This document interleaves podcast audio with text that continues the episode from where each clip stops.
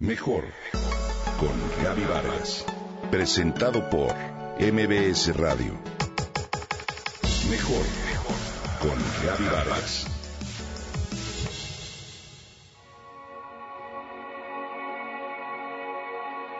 Piensa en la situación más estresante de tu vida.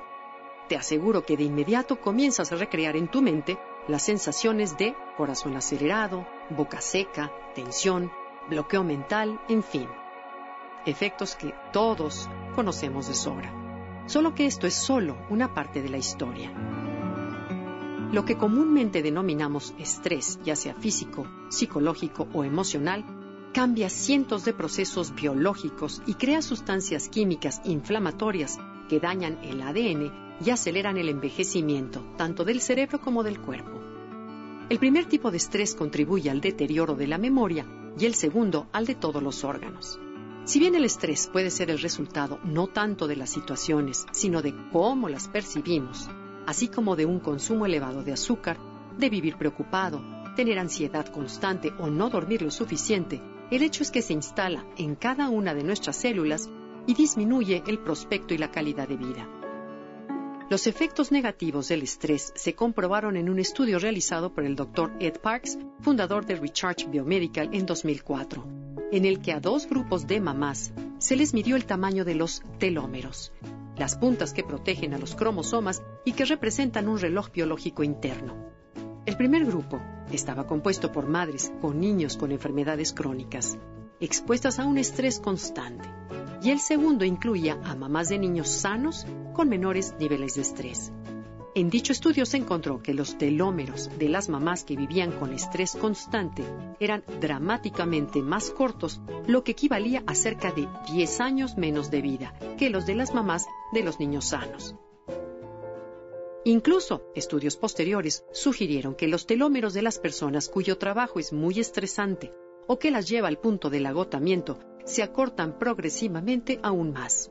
Sin embargo, en otro estudio que hicimos, comenta el Dr. Parks, las mujeres que trabajaban medio tiempo o estaban retiradas tenían telómeros más largos y continúa. Eso sugiere que los telómeros pueden llegar a recuperarse del estrés crónico.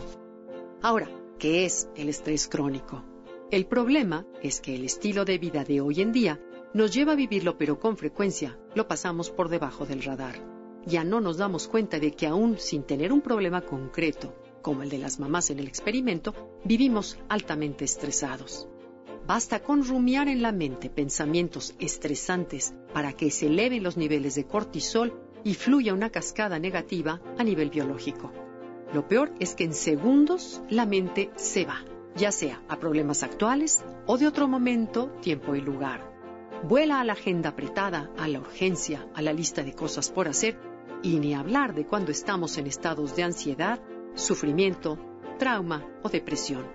Rumiamos, rumiamos y rumiamos. La buena noticia es que nuestras células de inmediato saben distinguir cuando tomamos medidas para compensar lo anterior. Una mente tranquila y un cuerpo activo son dos ingredientes que nuestras células aman.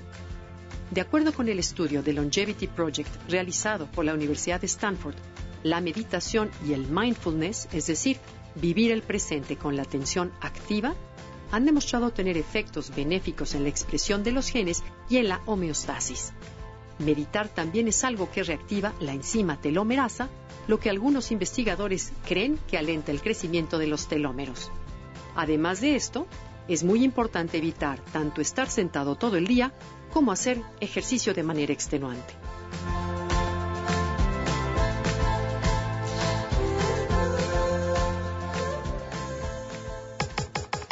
Comenta y comparte a través de Twitter. Gaby-Vargas. Gaby-Vargas. Mejor con Gaby Vargas. Presentado por MBS Radio.